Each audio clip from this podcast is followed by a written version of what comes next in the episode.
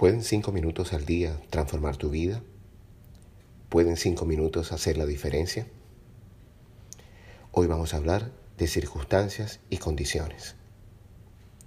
Una de mis frases favoritas dice así, las cosas no siempre suceden cuando uno las desea, sino cuando las circunstancias y las condiciones son las adecuadas, es decir, cuando el momento es oportuno, no antes, no después.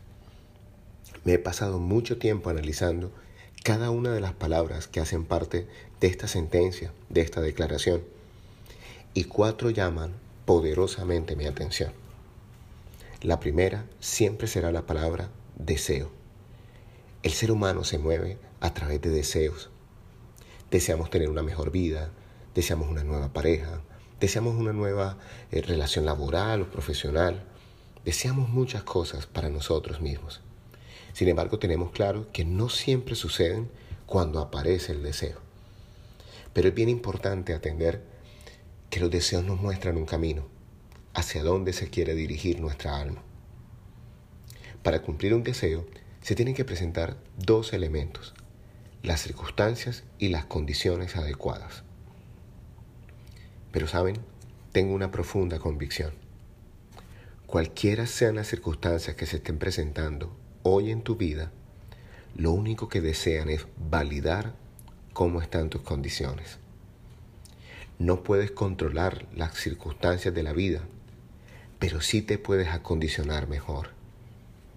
Cada día puedes entrenarte para estar en mejores condiciones físicas, mentales, emocionales, relacionales y por supuesto espirituales. Hoy vamos a empezar entonces un camino de transformación para mejorar nuestras condiciones. No puedo controlar las circunstancias, pero sí me puedo acondicionar para responder a ellas. Hoy, ¿qué vas a hacer por tu cuerpo? ¿Cómo lo vas a nutrir? ¿Cómo lo vas a cuidar? Hoy, ¿qué vas a hacer por tu mente? ¿Qué vas a seguir cultivando en conocimientos? En lógica, en seguir entendiendo y comprendiendo los procesos de la vida. ¿Cómo vas a seguir nutriendo tu corazón? Eligiendo los sentimientos maravillosos del amor y de la gratitud. ¿Cómo vas a seguir alimentando tu espíritu, cuya principal necesidad es la luz? El espíritu se nutre de luz. Por eso es muy importante el proceso de iluminarnos. Es por eso que Midas se da cuenta que el oro brilla, pero no ilumina. Fíjate que en las caricaturas cuando tienen una muy buena idea aparece un bombillo en la parte de arriba. Algo se ilumina dentro de nosotros.